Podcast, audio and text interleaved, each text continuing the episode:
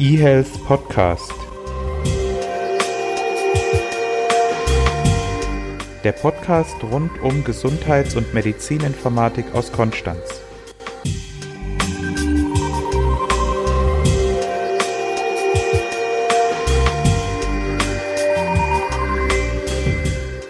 Hallo und herzlich willkommen zu einem neuen Podcast aus dem Bereich eHealth. So langsam haben wir, glaube ich, einen, einen Standardsatz. Hallo und herzlich willkommen. Das kommt immer wieder. Schnell weiter zu unserer Agenda. Christian, hallo. Wow, das hast mich ein bisschen überrumpelt. Ich habe gerade gesagt, Recording läuft, auf den Knopf gedrückt und dann legst du los, ohne noch vorher irgendwas zu sagen. Aber gut, wir werden immer professioneller. Wahnsinn. Apropos professioneller, es gibt ja so einen Ploppschutz fürs Mikrofon, also so ein Schaumstoffding, was man quasi dann aufs Mikrofon setzt, damit es nicht so ploppt. Falls ich dieses Mal ploppe, entschuldigt bitte, vermutlich hat eines meiner meiner Kinder diesen Plopschutz runtergenommen und vielleicht auch schon zerlegt. Sitze auf jeden Fall gerade im Büro und habe keine Ahnung, wo dieses Ding ist. Also irgendwie passt für mich professionell und Schaumstoffding nicht so zusammen, Christian. Ja, dann sag doch mal, wie das heißt. Äh, Popschutz, ja. Pop, ja, ach, Popschutz ist professionell, ja. also worum geht's heute? Wir haben das letzte Mal schon äh, zumindest im Text gesagt, dass wir dieses Mal wieder eine News-Folge machen und das ist auch so. Es gibt natürlich ein etwas größeres Thema, was ein bisschen für Aufregung in der Branche gesorgt hat. Das werden wir noch ein bisschen länger besprechen, nämlich das Aus für die EGK, Fragezeichen, Fragezeichen. Weiteres Thema wird dann sein, mal wieder die KBV und Renato hat eine News zu einem Kompetenzzentrum. Dann starten wir auch zwar, das ist jetzt, wo wir gerade aufzeichnen, erst eine gute Woche her, wenn der Podcast rauskommt, allerdings schon drei, von da ist es nicht mehr ganz so aktuell dann. Und vielleicht hat sich in der Zwischenzeit auch schon was ergeben, aber wir nehmen gerade Mitte August auf. Und da ist es so, dass der Helmut Platzer, seines Zeichens Vorstandschef der AOK Bayern, AOK Bayern hat ungefähr 3,2 Millionen Mitglieder, dem Nachrichtendienst dpa ein Interview gegeben hat. Und da hat er dann Warum auch immer, also was ihn dazu berechtigt oder was ihn dazu getrieben hat, keine Ahnung. Hat er jedenfalls gesagt, dass die Gesundheitskarte die Erwartungen nicht erfüllt und dass es mehr als fraglich sei, ob nach der Wahl die EGK nicht abgeschossen wird, beziehungsweise er wüsste sogar schon, dass es da Pläne gäbe in der Regierung, dass es nach der Wahl gecancelt wird, beziehungsweise für gescheitert erklärt wird. Und dann gab's ja, eine Riesenwelle. Also es haben ganz viele Leute sind dann erstmal aufgesprungen, haben gesagt, ja, genau, das wäre gut. Andere Leute haben dann das dementiert. Renate, du hast gerade schon gesagt, du wüsstest zum Beispiel, wer das dementiert hat. Wer war das so? Äh, ja, so ziemlich alle. Also die KV hat sich gleich auf die andere Seite gestellt. Der Bundesminister natürlich, zwar ein bisschen halbherzig, aber er hat das Ganze dementiert. Auch die Ersatzkassen die hatten sich auch auf die Seite der Befürworter gestellt. Also es war dann doch eine breite Front, die für die EGK gekämpft hat. Aber hast du eine Idee, wie Helmut Platzer da drauf kommt, dass das in einem Interview zu sagen? Also in welcher Funktion? Also ist, ist er Pressesprecher von der Gematik oder von Herrn Gröhe oder was? Äh, also in welcher Funktion sagt er da was? Ich habe ganz kurz auf das Datum geguckt, ob 1. April ist, aber war nicht. Also ich, es ist mir auch ein bisschen schleierhaft. Und warum sagt er sowas? Hast du eine Idee? Keine Ahnung. Also in Politik bin ich nicht so gut. Also mal schauen. Was denkst du? Meinst du, es hat tatsächlich einen Hintergrund oder war das einfach nur eine gedankliche Verirrung? Ich kenne jetzt Helmut Platze nicht, von daher weiß ich nicht, ob er sich sonst gedanklich immer mal wieder verirrt. Es gibt ja derzeit international politische Größen, wo man da eigentlich schon denkt, ja. ja oder komm. er weiß was von, von etwas, was wir tatsächlich nicht wissen. Also es kann ja auch tatsächlich sein, dass mal jemand in irgendeinem Hinterzimmer des Bundesgesundheitsministeriums gesponnen hat, eine Risikoanalyse gemacht hat. Und in der Risikoanalyse wurde dann vielleicht ein Ausstiegsszenario mit bedacht. Das kann ja sein. Hm. Ja, kann natürlich sein, ne, dass der Herr Gröhe und der Herr Platzer vielleicht Saunafreunde sind und da was, was rausgerutscht. Auf jeden Fall, ich fände es unpassend. Ne? Also er kann natürlich sagen, kann darüber Kritik äußern, aber er kann, er kann ich finde es ein bisschen unpassend zu sagen, dass es eigentlich schon abgeschrieben ist. Motivation, ja, habe ich mir tatsächlich überlegt. Also idealerweise, wenn wir mal den Menschen was Gutes unterstellen, mag er vielleicht aufrütteln wollen im Sinne von sich in die Reihe derer einzuordnen und zu sagen, ja, das läuft nicht so gut, das ist ja nicht ganz so schwierig, das sagen ja alle. Vielleicht hat er sich überlegt, er muss jetzt mal irgendwie mit der Faust auf den Tisch hauen und die Leute wachrütteln oder sowas. Das könnte eine Motivation sein. Andere Motivation könnte vielleicht sein, dass vielleicht auch die AOK Bayern vielleicht auch eine eigene Akte den Weg dafür bereiten will und dann da jetzt die EGK, kommen wir gleich mit einer anderen News noch dazu, Richtung KBV, die ja dazu drängt, so eine zentrale Akte zu bauen, die Fälle wegschwimmen sieht und vielleicht jetzt dagegen steuern wollen, weil sie vielleicht für die Techniker auch eine eigene Akte machen wollen. Oder er wollte vielleicht Verschwendung von Geld stoppen, also das ähm, gerade die AOK.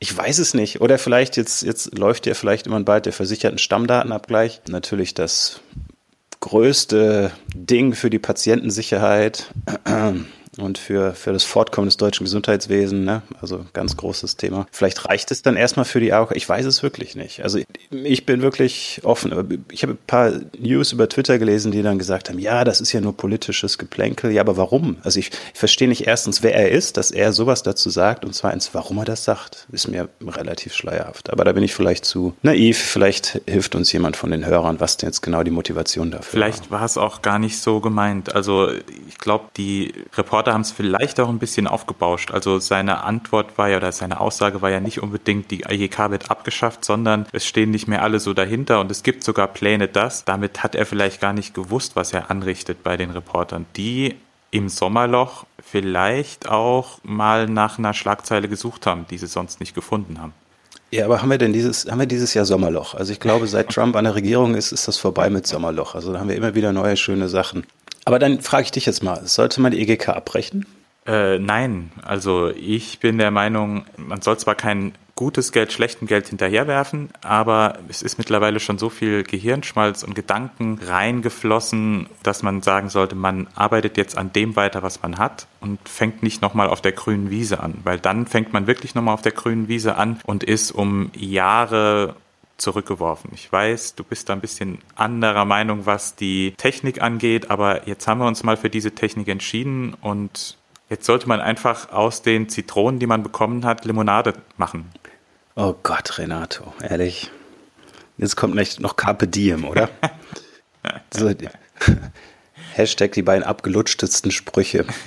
Ja, aber man muss ja dazu sagen, dass es ja nicht nur jetzt diese reine EGK gibt, die man nach außen hin sieht, sondern da ist ja da ganz, ganz viel noch hinten dran, worüber sich vielleicht einige, vielleicht auch dieser AOK-Chef gar nicht so im Klaren sind, was da sich noch alles ersponnen und erdacht wurde. Also 1,3 Milliarden wurden ja nicht nur für eine Idee geboren, sondern da ist ja schon ganz schön viel hinten dran, was durchaus seine Berechtigung hat. Mhm. Bist du denn der Meinung, dass man hier jetzt einen großen Cut setzen sollte und neu aufsetzen sollte? Wenn du jetzt könntest. Wenn ich könnte, wenn ich König von Deutschland wäre. Also ich finde, so wie es jetzt gerade läuft, ist es nicht gut. Ein bisschen von außen betrachtet glaube ich, dass es hauptsächlich daran liegt, dass da zu viele Köche sind und jetzt Spruch drei zu viele Köche wie die Suppe versalzen. Ich glaube tatsächlich, es gibt zu viele gegensätzliche Interessen auch in der Gematik und ich glaube, dass nochmal härter durchgegriffen werden müsste. Von daher glaube ich, dass so ein Abbruch nicht richtig wäre.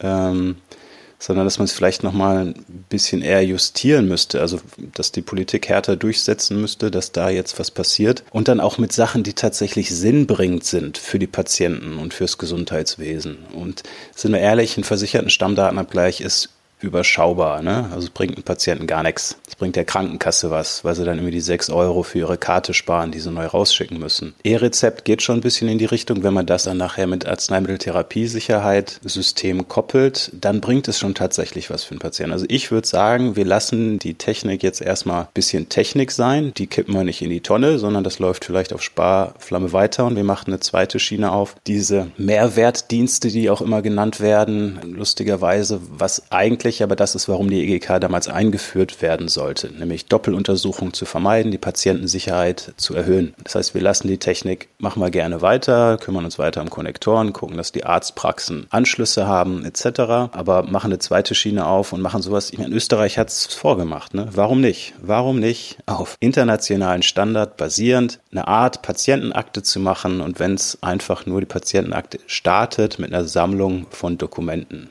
Also hatte ich schon mal gesagt, dem Patienten das Recht zu geben auf medizinische Dokumente, dass die, wenn er möchte, in einer Akte gespeichert werden. Und von mir aus auch gerne erstmal freiwillig, aber er sollte das Recht haben und von mir aus ohne VPN, ohne Telematik-Infrastruktur. Wenn es freiwillig ist, sollte das auch möglich sein. Aber dass da nicht in 100.000 einzelnen Patientenakten, nicht eine von der Techniker und eine von meiner Apotheke um die Ecke, sondern dass eine zentrale, wenn ich will, kann ich da mitmachen, wenn ich will, können dort kostenlos meine Dokumente eingestellt werden und man nimmt Standards, man sagt, okay, das machen wir IHE XDS und ja, wir nehmen CDA-Dokumente. So, und dann hat man nämlich sofort, glaube ich, auch irgendwie eine politische breitere Basis, weil man dann sieht, okay, das bringt was. Diesen technokratischen Ansatz, wir machen VPN und Konnektoren und versicherten Stammdaten, das ist Technokratie. Da sieht keiner der Bürger, was das bringt. Der sieht nur, es ist immer noch nichts passiert, wir haben über eine Milliarde Euro versenkt, dann ist es natürlich populistisch zu sagen, wir lassen es sein. Also ich finde, man sollte jetzt irgendwie auch die Mehrwerte, die sich daraus bieten, heben und sollte das auch hart durchsetzen. Ich habe nur die Befürchtung, dass dieser technokratische Ansatz aufgrund meiner eigenen Profession so ein bisschen entstanden ist. Also die Ärzte haben ja jahrelang würde fast sagen jahrzehntelang, gegen diese Karte gewettert und immer wieder gesagt, dass sie zu unsicher ist, dass die Daten des, der Patienten nicht sicher sind. Es muss auf Datenschutz geachtet werden, muss auf IT-Sicherheit gesetzt werden. Und dadurch sind. Weiß man ja, ne? Die Ärzte sind ja die, die höchsten Vertreter des Datenschutzes. genau. Also, was da in Praxen manchmal los ist, das ist ja schon traurig. Aber dadurch ist es überhaupt, glaube ich, erst dazu gekommen, dass man sich so einen, einen technischen Ansatz gewählt hat mit Konnektoren, mit VPN, mit dieser Sicherheit. Ansonsten Ansonsten wäre, glaube ich, ein viel leichterer Ansatz denkbar gewesen. Und wenn man jetzt sagt, man dreht das wieder zurück, dann hätte man wieder die Ärzteschaft gebündelt gegen sich und dann wäre das Projekt Ach. wieder gescheitert, weil dies letztendlich Ach. sind, die es ja auch tragen müssen. Ich möchte es ja nicht zurückdrehen. Ich möchte nur sagen, dass man jetzt möglichst schnell mal richtige Mehrwerte zeigen soll, was einfach nicht verständlich ist für Leute, die nicht in der Branche sind, dass da so viel Kohle ausgegeben wurde. Und ehrlich gesagt ist auch für mich, der in der Branche ist, verstehe ich es auch nicht. So viel Kohle und der Outcome, messbare jetzt ist wirklich gering. Es stimmt leider. Also es ist sehr überschaubar, was bei diesem ganzen Klimborium dann an, an Mehrwert rauskommt. Ich glaube, was bei den Ärzten noch immer ankommt, ist, wir haben jetzt mehr Aufwand und wir müssen kompliziertere Workflows durchführen. Das ist, glaube ich, das, was ankommt. Und dann ist so ein Kommentar, wie er jetzt war, ein sehr verunsichernder oder vielleicht für einige, die jetzt wieder Morgenluft wittern und hoffen, dass das Ganze wieder abgeblasen wird, die freuen sich, aber ich fand's gerade in der jetzigen Zeit ein sehr zurückwerfendes und niederschmetternde News. Gut, dann, hey, Kompetenzzentrum, erzähl. Und zwar in Hessen soll ein neues Kompetenzzentrum entstehen, und zwar ein Kompetenzzentrum für Telemedizin und E-Health. Dieses Kompetenzzentrum hat sich einiges auf die Fahnen geschrieben. Also es wird jetzt nicht nur für Telemedizin und E-Health da sein. Es hat sich auch noch so ein paar Seitenbereiche mit draufgeholt. Also es soll zum einen die sektorenübergreifende elektronische Kommunikation des Gesundheitswesens verbessern. Es soll neue Versorgungsformen voranbringen, Telemedizin medizinische und E-Health-Lösungen voranbringen, Kooperationen fördern, die Förderungswürdigkeit von Projekten prüfen und, das geht jetzt nicht mehr ganz so in den Bereich Telemedizin, sondern ja, tatsächlich in den erweiterten E-Health-Bereich. Es soll auch mitwirken an Normen und Einheitlichkeit bei Gesundheits-Apps und dort über Standardisierung und Zertifizierung etwas mehr Qualität in die Branche reinbringen. Das wollen schon sehr viele. Ich bin mal gespannt, ob das Kompetenzzentrum in Hessen das dann tatsächlich so gut mit unterstützt. Ich hoffe, dass der Wildwuchs dann nicht noch größer wird.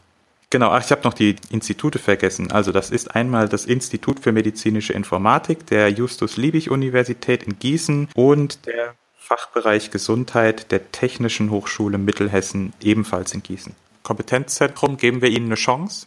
Na klar, also ähm, je mehr Zentren es in dem Bereich gibt, ist natürlich schon gut. Die Frage ist halt, gut, die sind neu. Wenn man da Innovation vorantreibt, ist das natürlich gut, finde ich gut prinzipiell. Ob wir jetzt noch irgendeine, wie auch immer geartete Institution haben, die auch wieder App-Siegel oder sowas bauen, wage ich zu bezweifeln und verweise da auf den Podcast mit dem Kollegen Christian Joner da stimme ich dir zu. Also ich hoffe, dass das dann nicht tatsächlich zu einem zu großen Wildwuchs führt, was jetzt die Zertifizierung von Gesundheits-Apps angeht.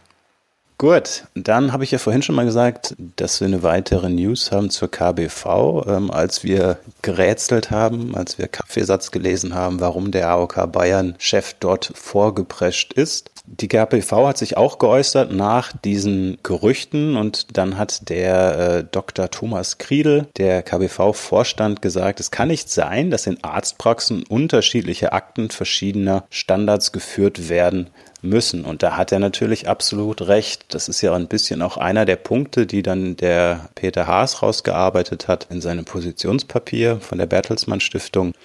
Also ich bin ja prinzipiell dafür, dass es eine Akte gibt, und zwar eine Akte nicht nur für einen Patienten idealerweise oder für alle Patienten, also dass es irgendwie sowas von staatlicher Seite, eben wie in Österreich, sorry, wenn ich wieder darauf zurückkomme, dass es dort etwas gibt. Es kann natürlich jetzt sein, dass es dann, wenn man Techniker versicherter ist, dass man bei der Techniker die Akte ist, aber es wird vermutlich noch weiter runtergehen, dass es also nicht 17 unterschiedliche Aktenanbieter gibt dann, nicht nur von den Kostenträgern, sondern die Frage ist natürlich, ob dann Krankenhaus nicht auch weiter ihre eigene Patientenakte betreibt und in die Richtung geht's ja gerade, ne? also dass die Krankenhäuser auch den Patienten anbieten, gewisse Informationen aus dem Aufenthalt über so eine Krankenhausakte anzugucken, ist die Frage, Frage, ob das Krankenhaus überhaupt Interesse hat, dann diese Informationen selbst nicht mehr bereitzustellen, sondern dem Kostenträger zu übermitteln. Stichwort Überprüfbarkeit und so weiter. Das wäre natürlich dann noch schlimmer, wenn es also nicht nur pro Patient eine Akte gibt, sondern mehrere Akten. Dann ist der Sinn von so einer Patientenakte relativ ad absurdum geführt. Die Frage ist jetzt natürlich, ob die KBV da der richtige Player ist, um das dann durchzusetzen. Also sie sind ja, sagen wir so, immer relativ schnell dabei zu sagen, das läuft nicht, wir nehmen es in die Hand und dann wird alles gut. Vielleicht ein zentralistischer Ansatz ist ja vielleicht gar nicht verkehrt, aber ob die KBV der richtige Player dafür ist. Also der Herr Kriedel kündigte eben an, dass die KBV bei der Einführung der Akte eine Rolle als Koordinator übernehmen will. Zwar sei es das Ziel, dass die vielen Patientenakte, die es wahrscheinlich geben wird, wenn jede Kasse eine rausgibt, einen einheitlichen Standard haben. D'accord. Wichtig sei, dass die Ärzte keinen zusätzlichen Aufwand haben. D'accord, nur dann sei die Akte auch nutzbar. Auch in Ordnung, aber bitte lasst das nicht die KBV machen. Wenn die KBV sich überlegt, sie wollen jetzt kostenlose Arztpraxissoftware rausbringen und so weiter, dann haben wir einen halbstaatlichen Anbieter, der aber auch dann die Akten dort definiert. Das passt irgendwie nicht so zusammen. Man muss vielleicht zur Fairness halber sagen, wir sind jetzt beide nicht die allergrößten KBV-Fans, aber ich bin auch der nee, Meinung, dass. Weiß ich habe ja, naja, geht. Ich habe ja gerade gesagt, dass der Ansatz richtig ist. Der Ansatz ist ja völlig ja, richtig. Also ich glaube, es will jetzt jeder so ein bisschen da mitmischen und alle drängen sich da in den Vordergrund. Vielleicht war das dann tatsächlich auch die Intention dieses AOK-Menschen, dass er sich da auch so ein bisschen vortun will und sagen will, wir können es besser. Die TK ist ja jetzt einfach so vorgeprescht und hat Fakten geschaffen. Vielleicht ist das jetzt tatsächlich so der Run auf die Gesundheitsakte, auf die zentrale Patientenakte. Der Mensch, KBV-Mensch, war übrigens der Vorstand, Dr. Thomas Kredel. Entschuldigung, Herr Kredel. Gut, dann hast du noch was? Nein. Hör mal auf. Ja, ich glaube, die Leute haben jetzt ihren Urlaub verdient, wir auch. Genau. Wir gucken mal, ob wir eine kleine Sommerpause machen oder ob wir eine, noch eine zweite Konserve machen. Müssen wir mal schauen. Zur Not müsst ihr halt mal einen Monat ohne uns auskommen, aber ist auch nicht weiter schlimm. Also macht's gut. Servus, pfiat euch. Ciao. eHealth Podcast. Der Podcast rund um Gesundheits- und Medizininformatik aus Konstanz.